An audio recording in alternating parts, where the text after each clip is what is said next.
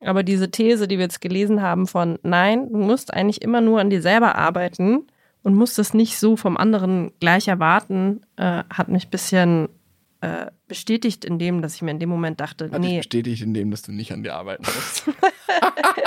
das soll mal der Sebastian alleine machen. doch, aber ähm, ich sehe halt weniger Punkte, für die ich mich entschuldigen muss. Liebe Hörerinnen und Hörer, genau das ist der Kern der Problematik. Marie ist einfach unfehlbar und der kleine Sebastian muss einfach mal ein bisschen härter an sich arbeiten.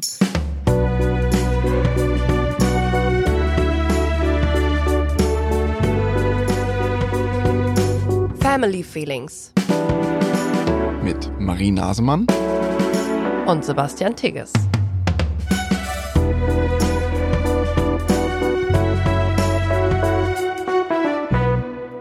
Wir werden jetzt zusammen zweimal tief ein- und ausatmen und uns gedanklich schon mal in die Situation begeben, um die es heute geht. Dafür zeige ich dir symbolisch die Mittelfinger. Du hast gerade zur Vorbereitung hast du noch einen Podcast gehört. Ich bin ins Bad und da lief der Podcast und da sagte die Frau, des, die den Podcast geleitet hat, die Moderatorin, mit anderen Worten, sagte, äh, ich hätte das nur so mitgehört, so ein Snippet, ja, äh, äh, Paare, die sich von Anfang an viel streiten in der Beziehung, die äh, trennen sich dann einfach relativ häufig und geben das dann auch an, dass sie von Anfang an nicht so richtig happy waren. Und Paare, die sehr harmonisch in der Beziehung starten, die äh, trennen sich nicht so schnell. Und dann habe ich äh, auf den Fersen gedreht und bin wieder rückwärts raus quasi, weil ich dachte, oh, äh, warte mal, wir streiten uns eigentlich seit der, seit, sagen wir mal, wir haben diese Honeymoon-Phase gemacht. Die hat so drei bis sechs Monate gedauert. Und dann haben wir eigentlich angefangen, uns zu zoffen. Was heißt Honeymoon? Das hat man ja nach dem Heiraten, oder? Ja, diese rosarote Brille. Rosarote Brille. Nur im Bett. Ja. ich immer, selbst wenn ich früh raus musste, haben wir bis 2 Uhr geredet. Und es war mir egal und Und das meinte ich damit. und ja, dann kamen die ersten Streits. Und dann ging's los. Und die waren direkt heftig. Oh Gott, das Ich hat glaube, mich beim auch gerade sehr Streit wolltest du mich rausschmeißen. Ja, wir wollen heute gar nicht so viel über den eigentlichen Streit sprechen. Ihr wisst ja, glaube ich, wenn ihr schon alte Folgen von uns gehört habt, es gibt ja ganze Folgen nur zu unseren Streits. Wisst ihr in der Regel, wie die ablaufen. Wir wollen heute gut, Gut. gut laufen. Oh, ich glaube, wir haben da noch ganz viel zu lernen. Und wir wollen heute eher darüber sprechen, wie wir aus dieser Streitsituation wieder rauskommen und wie wir vielleicht äh, besser streiten könnten. Also erstmal vorneweg. Wir sind beide der Ansicht, dass Streit absolut in Ordnung ist. Mhm. Nicht nur in Ordnung, Streit muss sein. Ja, Ohne Streit wächst man nicht. ja, Weil, was ist das Gegenteil oder was ist die Alternative zum Streit? Nicht streiten, Konsens. Und es gibt, würde ich jetzt mal steile These behaupten, in jeder Paarbeziehung Themen, über die man sich streiten könnte. Und wenn man sich also nicht streitet, Streit heißt ja nicht immer gleich anschreien oder so, aber Streitgespräch bedeutet einfach unterschiedliche Meinungen gegeneinander ausdiskutieren. Und wenn man das nicht tut, schluckt man das im Zweifel eher runter und dann kommt es an anderer Stelle wieder raus ja. oder es kommt nicht raus und man sagt irgendwann, der oder die, das ist einfach, es passt einfach nicht. Ciao. Next. Paare, die so sagen, dass sie nie streiten, sind mir extrem suspekt. Also Ja. vielleicht bin ich auch sehr neidisch, könnte auch sein. Und will es einfach nicht wahrhaben, dass es vielleicht auch Beziehungen gibt, wo man tatsächlich immer sehr eine Meinung hat, aber ich kann mir das immer nicht vorstellen. Ich mir denke, so gleich kann man ja gar nicht sein. Es wird ja immer in der Beziehung einer ordentlicher sein als der andere. Einer geht mehr aus als der andere. Einer isst oder trinkt oder konsumiert andere Sachen als der andere. Was Das, wenn, das sind ja immer die Sachen, wo es dann eigentlich zu Streit kommt, oder? was wenn beide komplett selbst von sich überzeugt sind, tollen Job haben, da ausgelastet sind, tollen Freundeskreis, ihre Bedürfnisse leben und so weiter und so fort, dann wäre es doch theoretisch möglich. Oder nicht? Ja, aber wenn sie so super ausgelastet sind, dann kommt das Thema Zeit. Wie viel Zeit hat man für den anderen? Wenn du die ganze Zeit mit Hobbys und Freunden beschäftigt bist, hast du auch nicht mehr so viel Zeit für die Beziehung. Es gibt vielleicht ein anderes Nähebedürfnis. Der eine will die ganze Zeit kuscheln, der andere will nur hart knallen. Ü, ü, ü.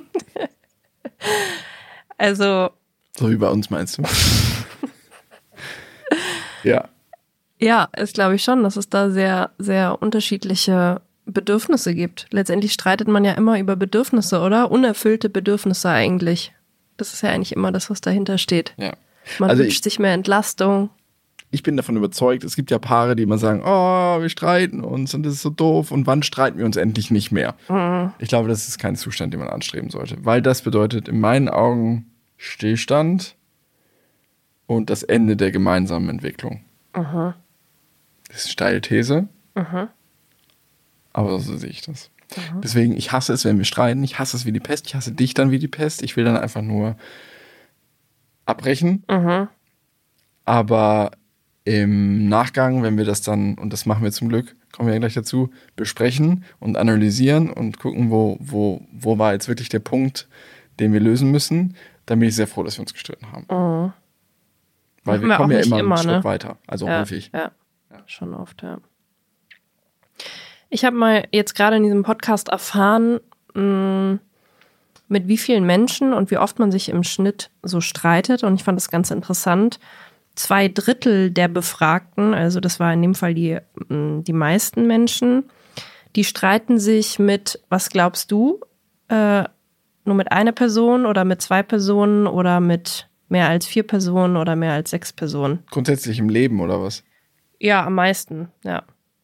In, also mit wie vielen Personen in meinem Umfeld ich mich regelmäßig streite? Ja, genau. Zwei. Ja, richtig. Und das fand ich ganz interessant, weil ich mich so gefragt habe, wer ist meine zweite Person? Also du natürlich. Ich würde das mit unseren Kindern jetzt nicht unbedingt als Streit. Nee, weil wir da Benennen. immer gewinnen. Es geht ja da noch, dazu werden wir auf jeden Fall später kommen, immer um Gewinnen und Verlieren beim Ja, Streit. genau. Und Recht haben. Bei unseren Kindern gewinnen ja immer unsere Kinder. Deswegen kann man das nicht streiten nennen. Ja, ich dachte mir so, ich habe eigentlich gar nicht so richtig, also meine beste Freundin, wir haben uns früher mehr gestritten, aber dadurch, dass sie in München wohnt, ist es jetzt nicht mehr so eng seit Berlin und da gibt's jetzt eigentlich nicht mehr so wirklich Streits. Früher habe ich mich echt mit ihr gezofft, da gab's eine Menge Konflikte, wer will wie viel Zeit mit dem anderen verbringen und dann waren beide Single und kaum war eine irgendwie frisch in einer Beziehung, hat man die auf einmal nicht mehr gesehen und dann gab's äh, unerfüllte Bedürfnisse und so. Das habe ich ja eigentlich gar nicht mehr so. Jetzt sind es eher, glaube ich, unsere Eltern, ne? Ich denke, das ist die Regel, dass das ein Elternteil ist. Mhm. Oder? Mit der, mit der eigenen Mutter und mit der Partner streitet man sich. Also man streitet sich doch ja grundsätzlich nur mit Menschen, die einem so sehr nahe sind. Ja. Und so nah wie du oder meine Eltern sind mir halt die meisten Freunde nicht. Naja, äh, zurück zu meinen äh, Zahlen. Mm, die meisten, es waren 42 Prozent, streiten sich wie oft im Monat in, äh, in der Beziehung? Das würdest du sagen, ist der Standard. Kommt auch, wie man Streit definiert, aber ich würde sagen einmal. Ja, ein bis zweimal im Monat ist wohl der Durchschnitt in Beziehungen. Siehst du, da sind wir doch noch gut dabei. Boah, ich war echt ein bisschen erleichtert, weil ich würde sagen, so zweimal im Monat kommt, ein bis zweimal im Monat kommt es bei uns schon vor. Also Hä? in Kapstadt haben wir uns im Schnitt zweimal im Monat gestritten, ja. Einmal in zwei Monaten, oder? Nee? Echt? Ich weiß nicht, ich will tatsächlich mal äh, ein kleines Oh. Streittagebuch führen, weil ich finde, Streits sind ja so hoch emotional und so chaotisch manchmal, dass man ja am Ende des Streits manchmal gar nicht mehr weiß, wieso hat man überhaupt angefangen zu streiten. Und ich will das mal gerne mehr durchdenken und das mal notieren, so was führte zum Streit, wie oft haben wir uns gestritten und so als kleines Protokoll. Okay. Ich glaube, das äh, gibt mir ein bisschen Klarheit, wo jetzt was schiefgelaufen ist. Also wir probieren es schon selber danach zu analysieren, aber jetzt im letzten Jahr zu sagen, wie oft haben wir uns da gestritten, ist, glaube ich, schwierig. Oft. Oft, ja, was heißt oft? Dreimal im Monat oder einmal in zwei Ein, Monaten? einmal im Monat letztes Jahr. Aber letztes Jahr war auch krass. Aber wir zicken uns nicht so an im Alltag, ne? Also so ein Anzicken führt dann, wenn dann gleich zum Streit, volle Eskalation. Sofort. Äh, und das haben wir dann eben so einmal im Monat. Aber ich glaube, es gibt auch viele Paare, die zicken sich eigentlich täglich an. Ich bin ganz froh, dass wir nicht so ein Paar sind. Noch nicht. Ich hoffe, es bleibt so. Wie läuft das denn ab, wenn wir uns streiten? Also jetzt mal grob so eine, diese Spirale. Meistens bist du ja schuld. Willst du dann aus deiner Sicht jetzt mal schildern, wie das so ist? Also, es geht ja schon vor dem Streit eigentlich lange vorher los, dass einen vielleicht hier oder da schon mal was genervt hat oder es gab eine Situation, die fand man nicht so cool, dachte sich, ja, okay, komm, Schwamm drüber war jetzt einmal und dann passiert es irgendwie nochmal. Und nochmal. Staut sich an, man sagt nichts und dann irgendwann, es kann ja auch was ganz anderes sein, es muss ja nicht das gleiche sein, was passiert ist, aber irgendwann ist die Spülmaschine, die Sachen stehen nur oben drauf und nicht drin. Ne, deswegen, das ist bei uns einfach nie Streitauslöser. Das stimmt nicht, das ist voll das Klischee. Hä, wann, wann bist du mal in die Küche gegangen, hast gesagt, oh, der hat wieder die Spülmaschine nicht ausgeräumt und dann ist es aus dir rausgebrochen? Willst du mich verarschen? ich räume ungefähr zehnmal so häufig die Spülmaschine ein und aus wie du. Ja, also äh, in Berlin voll. In Kapstadt hat sich so ein oben draufstellen eingeschlichen. Also da habe ich direkt mal mit einem Vorwurf gestartet. Vielleicht ist das mein, mein unterbewusstes Vergeltungsprinzip.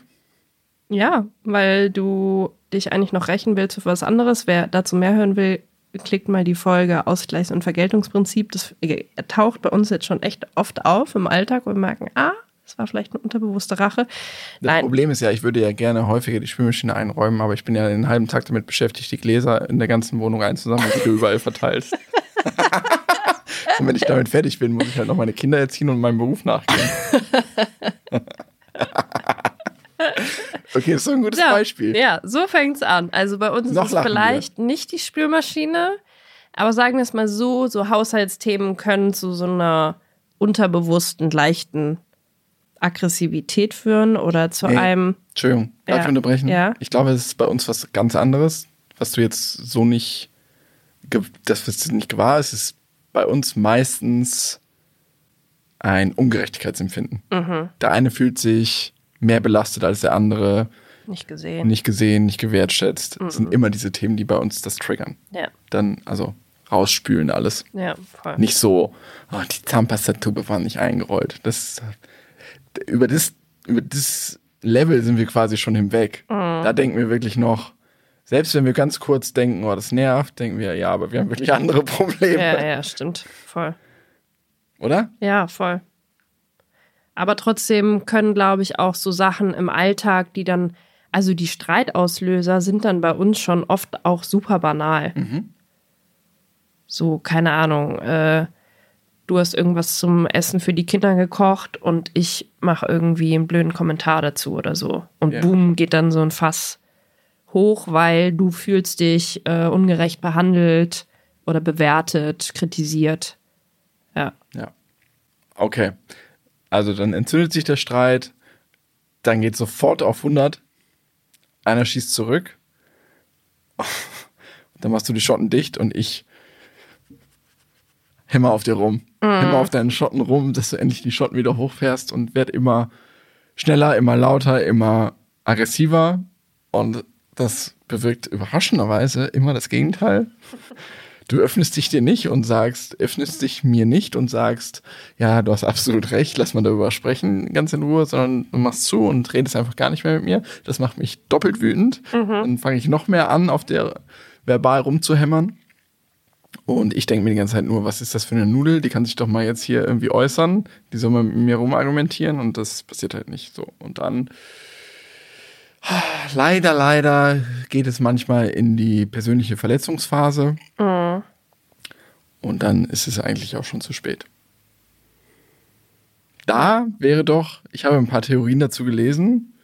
Also auf dieser, also es gibt noch ein paar Ebenen davor, aber da spätestens sollte eigentlich einer von uns aussteigen und sagen, nee, also nicht nur Stopp, das machst du ja dann, sagst dann Stopp, so meine ich nicht weiter, aber einer von uns beiden irgendwie die Notbremse ziehen und sagen, sag mal, worum geht's jetzt hier eigentlich? Sollen wir nicht lieber darüber sprechen? Ja, das bringt dann aber nichts. Also wenn du so, das habe ich schon ein paar Mal probiert, so zu sagen, was ist denn jetzt gerade hier das eigentliche Problem? Bist du nicht vielleicht verletzt, weil ich dies und das gesagt habe oder so? Und es kommt ja meistens gar nicht auf so eine emotionale Ebene, sondern es bleibt auf so einer sachlichen Argumentationsebene. Hm, stimmt. Also habe ich immer das Gefühl, da komme ich gar nicht an den eigentlichen Kern ran. Das geht nur dann mit extrem viel Abstand. Und das mache ich immer konsequenter, dass ich dann einfach den Raum verlasse. Wenn ich merke, es ist überhaupt nicht konstruktiv, sondern es wird gerade hier nur gemein, dann gehe ich einfach.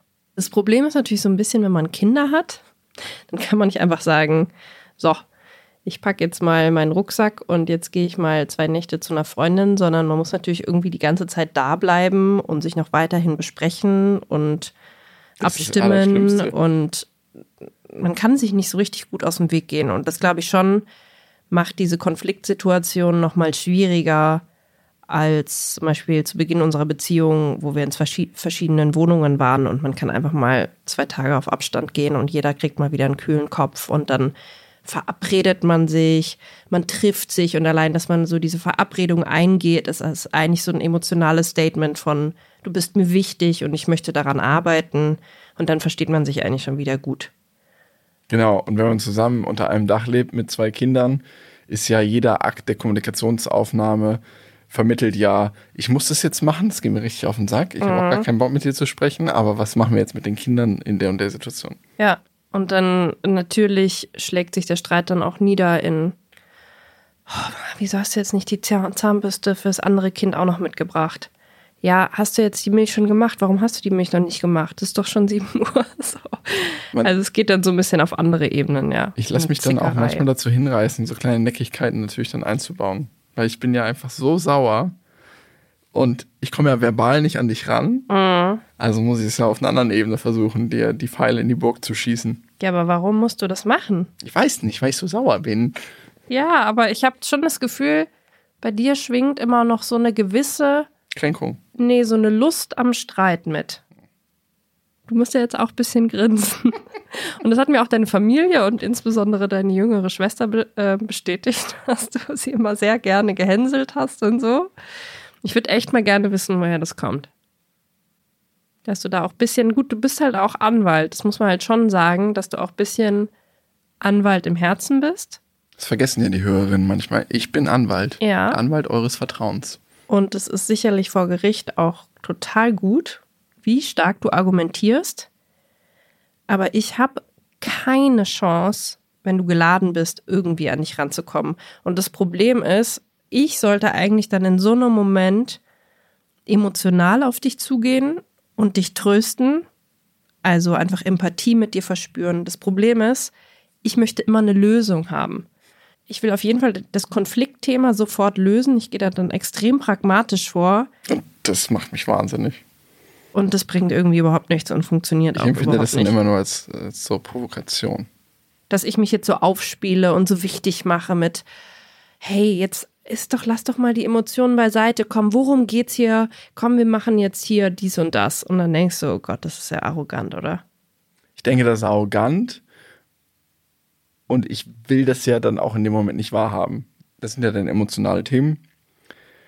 Ähm, da müsste ich dann ja drauf einsteigen und dann muss ich ja quasi meine Rüstung ablegen mhm. und sagen, ja, fuck, hast recht und eher so weich sein. Mhm. Das will ich aber in den Momenten gar nicht sein. Mhm. Ich äh, verstehe das immer mehr, dass das viel sinnvoller wäre. Aber das machst du mir auch nicht leichter, ehrlich gesagt, weil du kriegst ja dann ein sehr hartes Gesicht, mhm. kriegst so ein bisschen so deine Verhandlungsmimik mhm. und da kann ich halt nicht weich sein. Mhm. Ja. Ich müsste dich halt eigentlich in den Arm nehmen und sagen, es tut mir leid, ich habe dich jetzt gerade vielleicht total getroffen, du bist jetzt verletzt von dem, was ich gesagt oder gemacht habe. Im Prinzip bin ich dann wie so ein dreijähriges Kind, ja. ja, wirklich. Ich strampel ja nur. Ja. Ich strampel verbal und. Voll, aber dann in dem Moment mich zu überwinden, also gerade wenn du mich schon richtig verbal angegangen bist, und das ist bei dir auch manchmal ein bisschen unter der Gürtellinie, das einfach zu ignorieren, über meinen Schatten zu springen und zu sagen, Marie, du weißt ganz genau, er hasst dich nicht, er findet dich nicht scheiße, findet nicht, dass du eine dumme Kuh bist. er ist eigentlich hier gerade so voll das verletzte Kind, das ich getroffen habe mit irgendwas, was ich gesagt oder gemacht habe. Spring jetzt über deinen Schatten und nehme ihn in den Arm. Ich, ich kann es nicht. Warum nicht? Weil ich mich so ungerecht behandelt fühle von dir, von deinen, du willst unbedingt gewinnen, diese Konversation. Du willst keine Lösung finden. Du willst mich in die Ecke drängen. Jedes Wort, das ich sage, drehst du mir im Mund um. Also ich fühle mich dann einfach sehr hilflos und das triggert mich und versetzt mich in mein inneres Kind, dass ich nicht gehört werde. Also sitzen dann da nach fünf Minuten sitzen noch die kleine Marie und der kleine Sebastian Ja, und absolut. scheißen sich an. Absolut. Aber das mit den Worten im Mund rumdrehen, das musst du mir irgendwann nochmal in Ruhe erklären. Das hatten alle meine Ex-Freundinnen zu mir gesagt. Ich verstehe wirklich nicht, was du damit meinst. Wirklich nicht. Also, wenn man mit irgendwas an dich rantritt, was in irgendeiner Weise als Kritik von dir zu deuten sein könnte, dann verletzt sich das sehr schnell. Und die erste Reaktion ist, dagegen zu schießen und mir zu sagen, dass ich das ja auch habe oder noch viel krasser habe.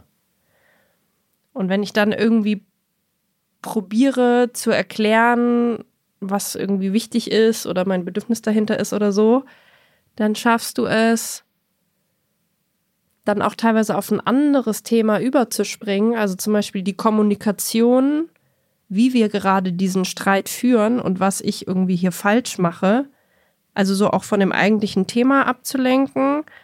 Und also man dreht sich nicht im Kreis, man springt eigentlich immer nur weiter und es ist einfach nur noch ein einziges Chaos. Ich weiß nicht. Und ich erschaffe das. Nee, also natürlich man irgendwie zusammen. Ähm, aber ja, ich probiere dann halt in dem Moment eine Lösung zu finden und es ist einfach Quatsch, weil wenn es so emotional ist, findet man keine Lösung. Und du willst auch keine Lösung finden, du willst Recht haben. Und das macht mich wiederum so wütend, dass du keine Lösung finden willst, sondern Recht haben willst, dass ich auch nicht mehr rational denken kann. Wir hatten, ich glaube, gestern oder vorgestern, unser letzter Streit liegt ja jetzt schon sehr lange zurück, also so anderthalb Wochen. Ähm, gab es eine Situation, in der hast du irgendwas in dieser relativ kühlen, ich sag's immer, Business-Marie-Art und Weise gesagt? Ich muss kurz überlegen, was das war. Nee, ich krieg's nicht mehr raus, ist aber auch egal. Jedenfalls hast du mir was erklärt, was wir jetzt zu tun haben. Und mein erster Impuls war wieder zu sagen, dagegen zu gehen und zu sagen, ja, warum sagst du das? Das ist doch auch dein Problem. Das war wirklich wieder, und ich habe so erkannt, hab's runtergeschluckt, das muss ich in dem Moment, und habe gesagt, ja, du hast recht. Und das war für mich voll die Arbeit. Und ich habe es ja auch nicht gesagt in dem Moment, weil ich glaube, da ist die Gefahr, wenn das Fett noch so heiß ist quasi bei mir, in mir, dann ist die Gefahr groß, dass wenn du dann sagst, dass ich dann sofort doch schieße. Deswegen habe ich so auslaufen lassen und habe das für mich so als Erfolg verbucht. Ich finde eh, dass du bei den letzten Streits sehr oft gesagt hast, du hast, ja, das stimmt, da hast du recht. Das ist echt eine Wohltat, weil ich dann irgendwie denke, okay, es ist doch noch nicht völlig nur gegeneinander, sondern du probierst schon irgendwie meinen Punkt mal nachzuempfinden, den ich hier habe. Ich warte zwar noch darauf, dass das bei dir auch passiert, aber it's a long way. Und ich habe gelesen, aus so Streitsituationen, ähm, wenn man dann irgendwie ein gutes Mittel erkannt hat oder wenn man sich in was eingeeignet hat, was funktioniert, dann soll man das ruhig auch einsetzen, auch wenn der andere das einem nicht gleich tut. Weil das bringt gar nichts. Darauf zu warten, dass der andere es immer mitmacht. Genau. Also man kann darauf hoffen, dass der andere dann vielleicht irgendwann sagt, oh, das funktioniert ja ganz gut, dann mache ich das vielleicht auch.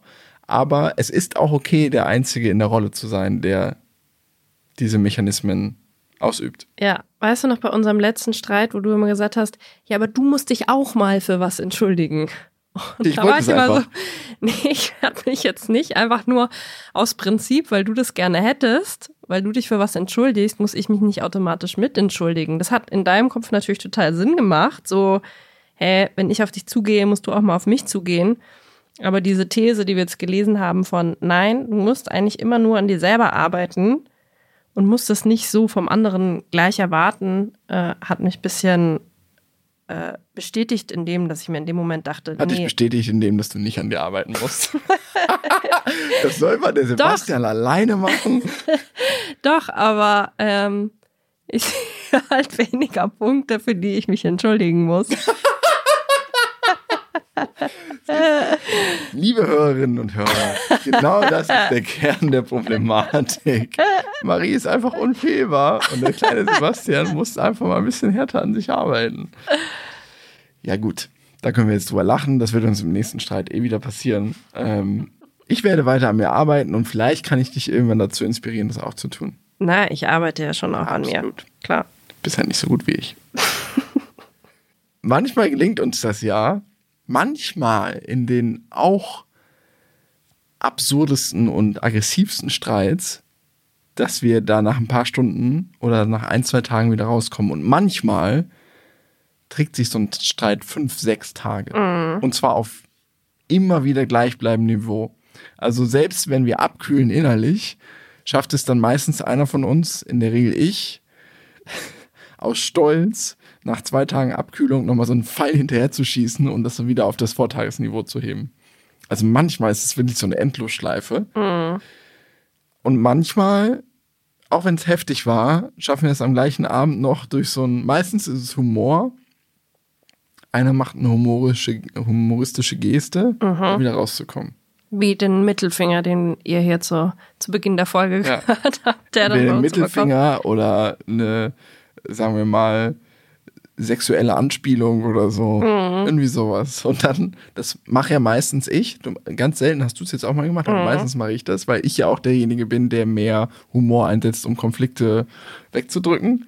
Also ich war, die meiste Zeit meines Lebens war ich quasi der Chandler Bing. Wer, falls wer Friends geguckt hat, ich habe Humor immer eingesetzt, um mich irgendwie einzuigeln und zu ähm, schützen.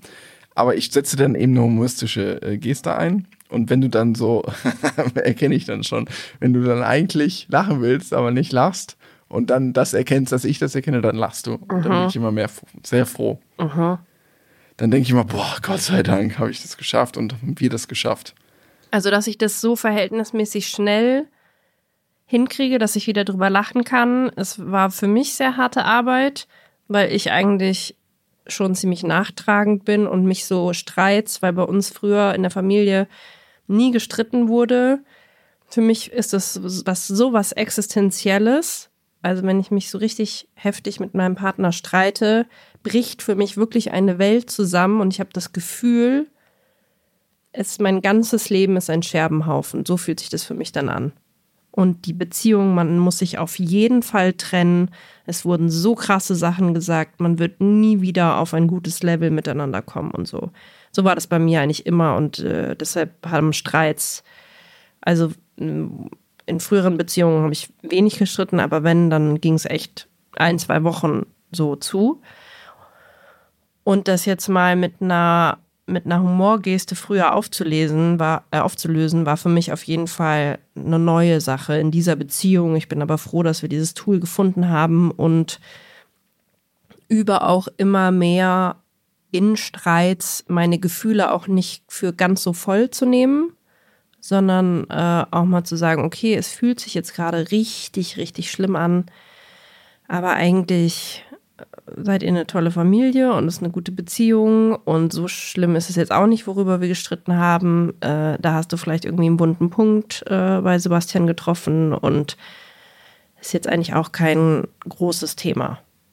Traust du dich deine Top 3 wunden Punkte zu sagen, die dich sofort an die Decke gehen lassen? Ich sag mal, ja, ich fange mal an. Kindererziehung, Also wenn ich dir reinrede, weil du irgendwas meiner Meinung nach falsch machst. Ja, weil ich da sowieso schon so verunsichert bin, auch durch die Mama-Phasen unserer Kinder und so. Ich bin quasi ein laufendes Fragezeichen. Beruflich, berufliche Verwirklichung, beziehungsweise finanzielle Verantwortung für die Familie. Und Wenn du dich irgendwie in deiner Freiheit eingeschränkt ah fühlst, ja, oder? Autonomie, meine Mhm. Autonomie.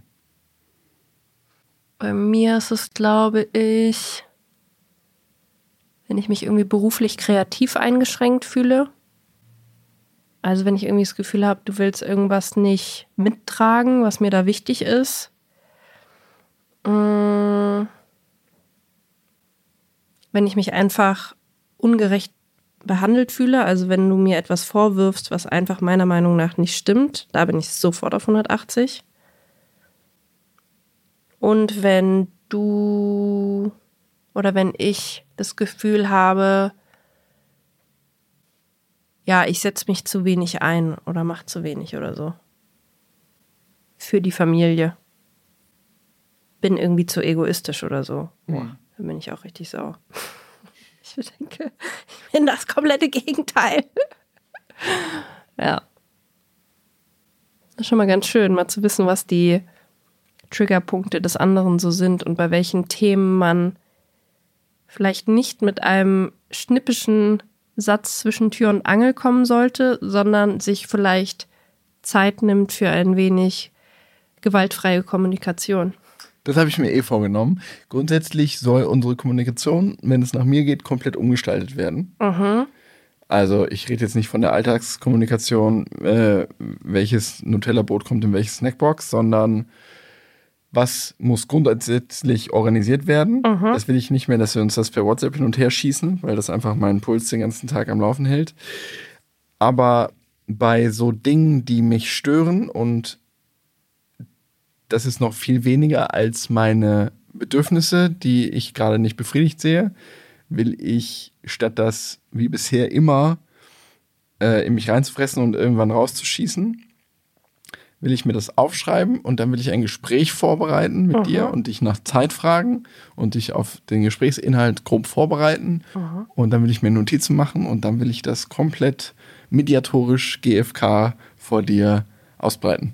Nice. Das ist mein großes Vorhaben. Nice. Und das will ich sogar regelmäßig machen, weil es ist sowieso regelmäßig so, dass äh, quasi mein äh, äh, der Deckel auf meinem Topf überkocht. Ich würde mal sagen, alle zwei Wochen mindestens. Jetzt, wo, wo ich das sage, hast du wahrscheinlich recht, dass wir uns zweimal im Monat streiten. Deswegen, vielleicht mache ich das sogar so, dass wir alle zwei Wochen Joe Fix haben mhm. und so Themen, die wir in der Zwischenzeit gesammelt haben oder auch nicht, schreiben wir auf. Mhm. Wir bereiten uns beide auf diesen Joe Fix vor mhm. und dann wird einmal zugehört, einmal erzählt und umgekehrt und dann darüber gesprochen. Nur in Ich-Botschaften und es geht nur um die eigenen Gefühle und die eigenen Bedürfnisse. Genau, und ich würde dir dann, das sagst du mir, und ich würde dir dann immer sagen, du machst das, du machst das, du machst das, du machst das immer falsch. Und immer und niemals. Es gibt so gewisse Signalwörter. Nie räumst du die Spülmaschine aus. Wie findest du die Idee? Einen Jure-Fix einzuräumen, indem wir unsere Unzufriedenheiten in gute Botschaften verpacken? Ja, das äh, stößt bei mir natürlich rein körperlich erstmal auf den Widerstand, weil ich einfach äh, extrem konfliktscheu bin. Aber ähm, the rein theoretisch vom Kopf denke ich mir, ja, sehr gut. Und dann muss ich einfach mal dieses körperliche Unbehagen überwinden und sagen, wir können das ja auch, Nasemann, stell dich dein Problem. Wir können diese ganze Veranstaltung ja auch humoristisch einpacken. Wir können ja so, ich habe gerade so ein Kasperle-Theater vor mir, ich kann irgendwie mit so einem Krokodil und so einem Kasperle sprechen.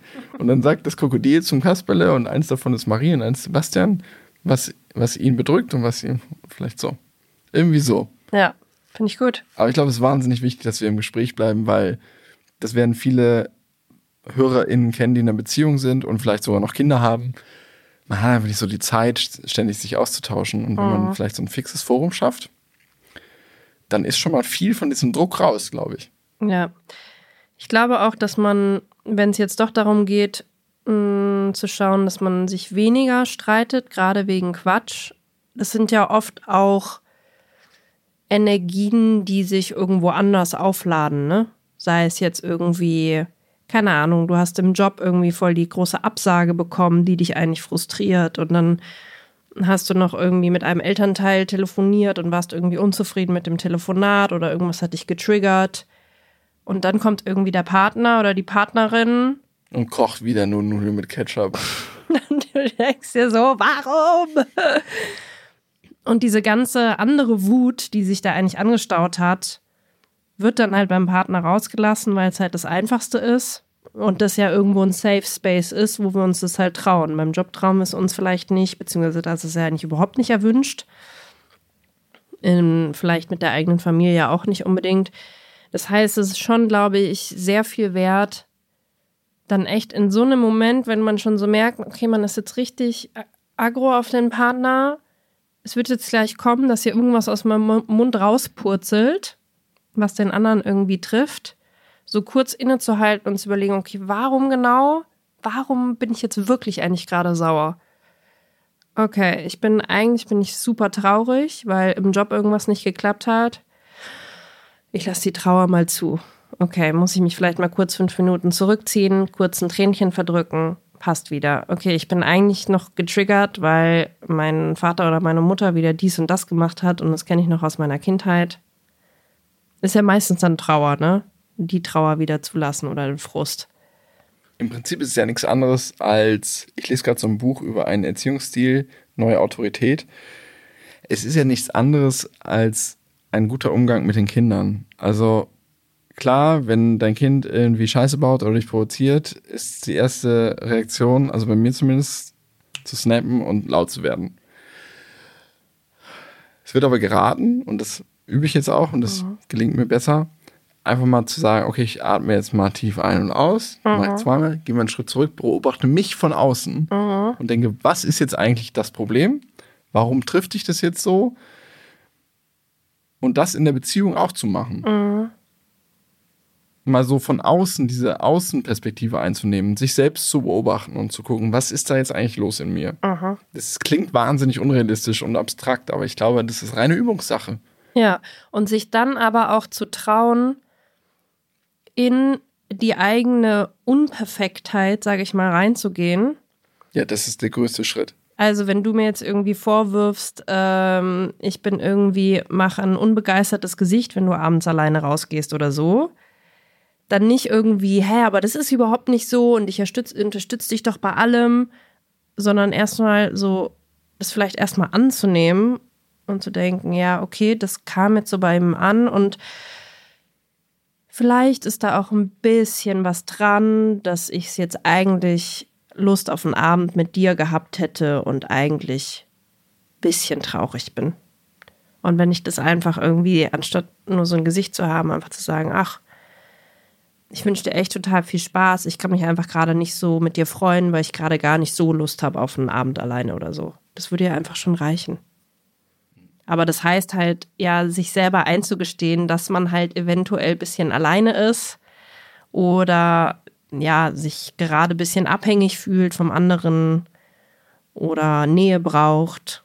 So Sachen, die ja eigentlich in unserer Gesellschaft auch nicht unbedingt als positive Attribute dargestellt ja, und werden. halt Stärke, ne? Und ich glaube, das ist häufig mein Problem, dass ich denke, ich will keine Schwäche zeigen und Schwäche setze ich ganz ausdrücklich in, Aus, äh, in Anführungsstriche, weil am Ende ist es ja, zumindest habe ich das Gefühl, das hast du mir auch schon mal gesagt, ja viel stärker, wenn ich diese Schwäche zeige, mhm. statt dich anzubrüllen. Ich liebe das, ja. Wenn du wirklich aufmachst, deine echten Gefühle zeigst, weinst, dann kann ich dich auch in den Arm nehmen, dann kann ich dir alles sagen, dann kann ich deinen Selbstwert irgendwie aufwerten. So, ich kann das einfach nicht, wenn du so gegen mich schießt. Aber das wäre natürlich, das ist das, woran ich arbeite, dass ich dir das dann auch erst recht gebe. Und ich habe das Gefühl, es wird schon ein bisschen besser. Ich weiß nicht, ob es dir aufgefallen ist. Ja, ich werte das dann immer noch als Provokation. also das ist schon in Momenten, wo ich merke, ah, okay, er läuft ein bisschen wütend hier durch die Gegend. So kurz probiere einzuordnen, was genau ist jetzt gerade sein Problem. Und auf dich zuzugehen und zu sagen, hey, hör mal zu, bist du vielleicht, liegt es vielleicht gerade daran, dass das und das nicht cool war oder so. Probier schon mehr. Ja, ja, stimmt. Ist mir aufgefallen. Hasse ich. Nein, finde ich richtig gut. Finde ich wirklich gut. Ja, aber dann musst du natürlich gleichzeitig auch bereit sein, aufzumachen. Wenn du natürlich äh, in einem anderen Modus bist, dann äh, ist das natürlich eher, was soll der Scheiß jetzt? Es gibt eine, das habe ich gelesen, vielleicht das gebe ich noch den Hörerinnen mit. Es gibt ganz viele äh, Theorie- und Forschung zu Streit und wie man Streit auflöst und so. Es gibt aber eine ähm, Methode der Deeskalation, die akut wirken soll. Aha. Und die hat sich bei mir irgendwie so ein bisschen eingeprägt und die heißt ähm, Leaf, also das englische Blatt. L-E-A-F. Und das sind vier Schritte, ähm, also nicht wie Leaf verlassen, sondern wie das Blatt. Vier Schritte, die in jeder Eskalation quasi dazu führen sollen können, diese konkrete Situation aufzulösen. Aha. Ich würde jetzt einfach diese vier Schritte einmal beschreiben Aha. und schauen wir mal, was das mit uns macht, wenn ich dabei an eine konkrete Situation denke. Aha. Das L steht für Listen, also zuhören. Also erstmal zuhören, was hat mein Gegenüber überhaupt zu sagen. Ich habe das Gefühl, wenn wir uns streiten, wir hören gar nicht mehr zu. Also wir hören schon noch zu, aber wir picken uns irgendwelche Angriffswörter raus und schießen sofort zurück. Und es hat irgendwann, was du beschreibst mit diesem Chaos, hat einfach gar nichts mehr damit, damit zu tun, worüber man vor fünf Minuten gesprochen hat. Das werden die meisten HörerInnen kennen. Man, man verliert sich irgendwann in so einem Streit, anstatt ganz am Anfang zuzuhören, worum ging es eigentlich. Aha. Und dann zweiter Schritt, E, ich weiß nicht, wie man es ausspricht, Empathize. Empathize. Empathize. Also sich zu versuchen, in den hineinzuversetzen, Aha. warum bist du jetzt gerade so aufgebracht und wo drückt der Schuh? Das ist schon so ein Moment, wo ich sagen würde, man muss so aus sich rausgehen. Oh, das finde ich schon ziemlich schwer. Also ich bin, oder ich würde mal sagen, ich war nicht besonders empathisch, eigentlich überhaupt gar nicht. Ich konnte echt früher in Beziehungen überhaupt nicht verstehen, warum irgendwie Partner auf mich sauer sein könnten wegen der und der Situation und so. Also ich habe einfach überhaupt nicht ein äh, Gespür für die Situation des anderen gehabt und keine Vorstellungskraft, mich in den hineinversetzt zu versetzen, was eigentlich komisch ist, weil ich ja auch Schauspielerin bin und mich eigentlich schon in andere Rollen hineinversetzen kann, aber in Konfliktsituationen die Perspektive meines Partners einzunehmen, fand ich extrem schwer. Ähm, und ich probiere das aber immer mehr und man kann es tatsächlich lernen. Man kann Empathie lernen. Also ich merke es jetzt immer wieder, wie ich einfach, ich muss mir echt dafür Zeit nehmen und brauche auch Ruhe. Also es geht nicht, noch nicht, längst nicht in der Konfliktsituation selber, aber wenn man dann kurz einen Break macht und ich ziehe mich zurück, mich dann wirklich zu fragen, okay, mein Blick, mein Satz, wie kam der jetzt bei dir an und was könnte er in dir ausgelöst haben? Stark. Und da richtig reinzufühlen, aber das braucht echt Energie, finde ich. Klar. Empathie ist sau anstrengend. Hm. Aber das kannst du ziemlich gut, ich kann das nicht so gut. Ja, ich bin leider manchmal ein bisschen zu empathisch. Dritter Schritt A, apologize. Mhm. Entschuldigen. Will man dem anderen denn wirklich den Schaden zufügen, den man ihm zugefügt hat? Will man dem Menschen, den man liebt, im Zweifel wirklich Schaden zufügen?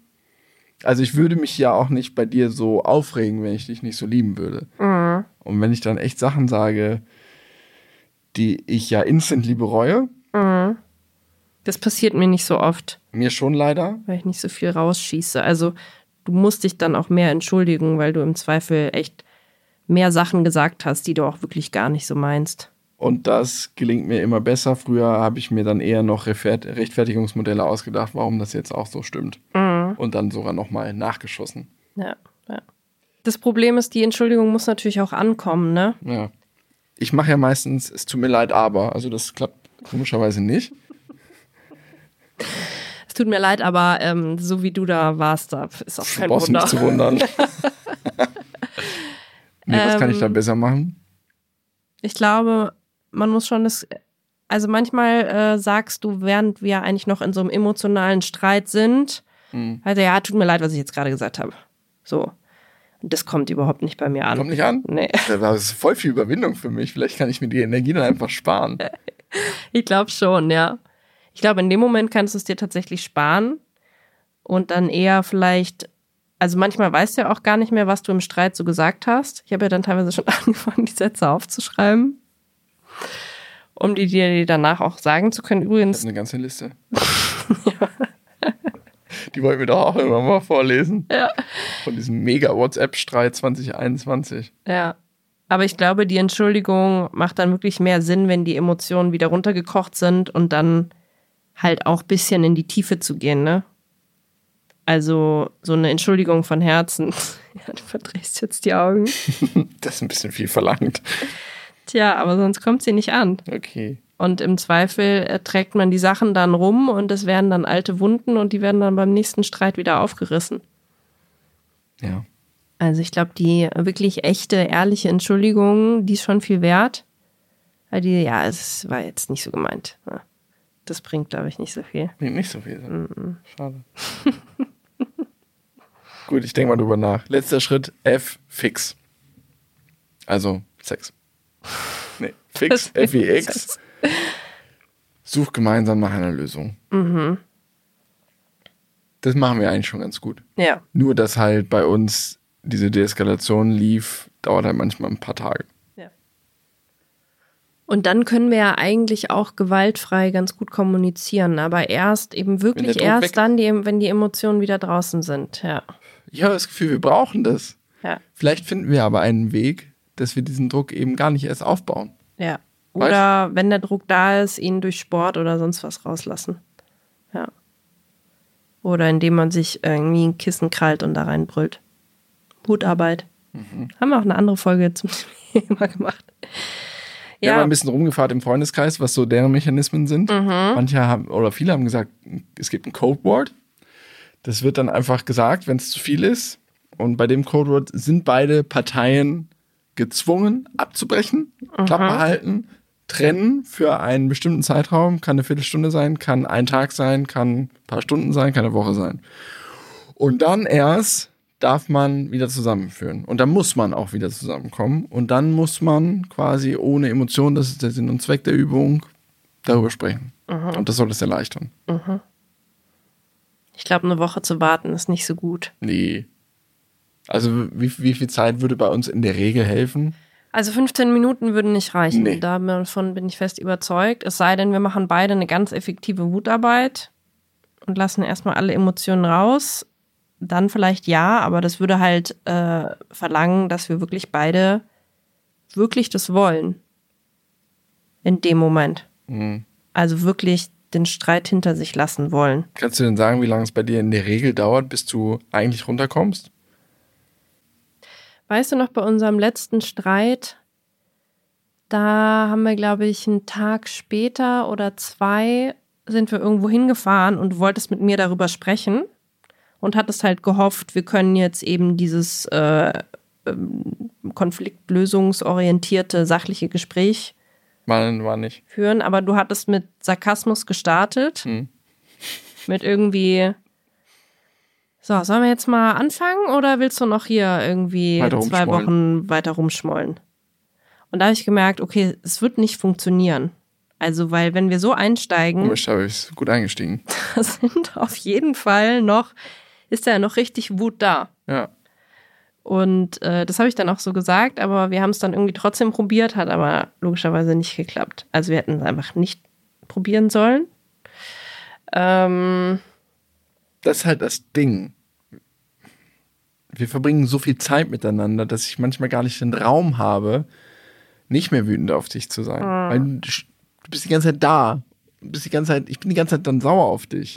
Und dann machst du auch noch Sachen, die mich noch saurer machen. Wie Ja. Zum Beispiel kochst ein Essen für die Kinder und spielst ganz aufgeregt mit denen. Und dann werde ich ja richtig sauer da drauf.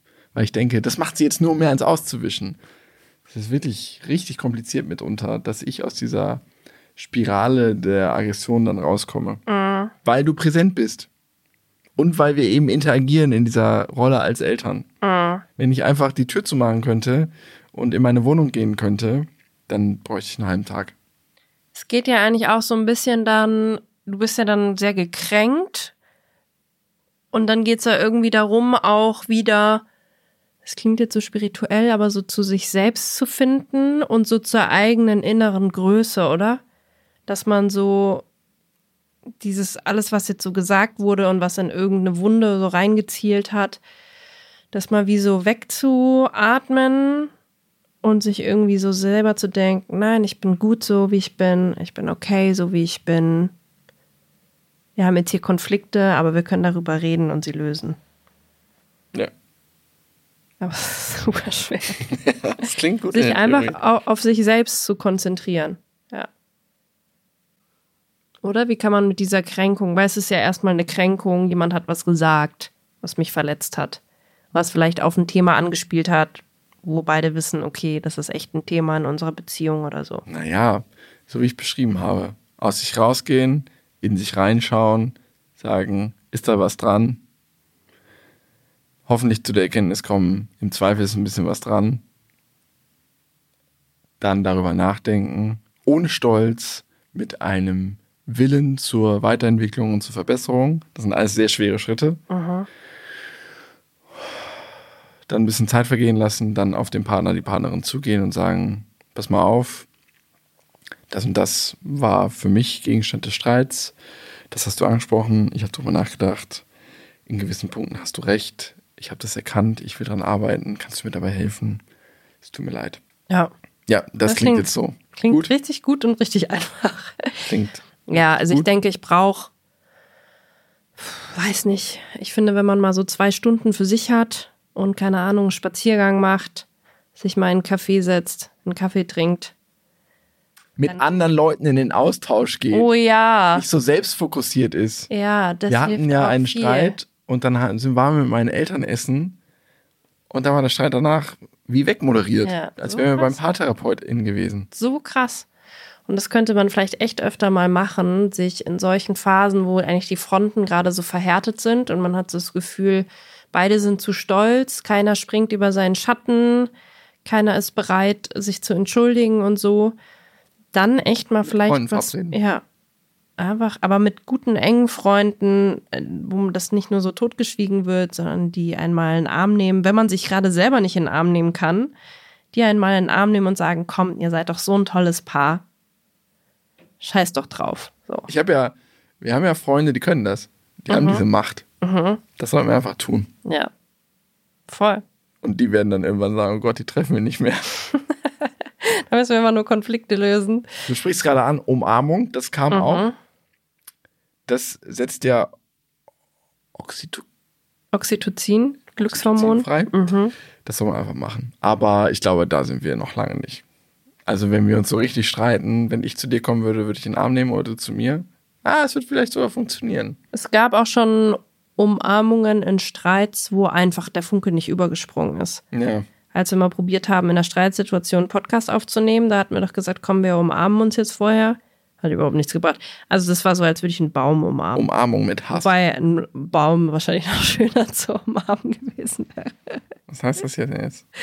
Na, da ist doch überhaupt kein, es war keine innige Umarmung, oder? Ist da bei dir irgendwas rübergesprungen? Meinst du, weil der Baum so hart ist, weil ich so trainiert bin? Ist bei dir ein Funken Liebe rübergesprungen? Nee, ne? Eben.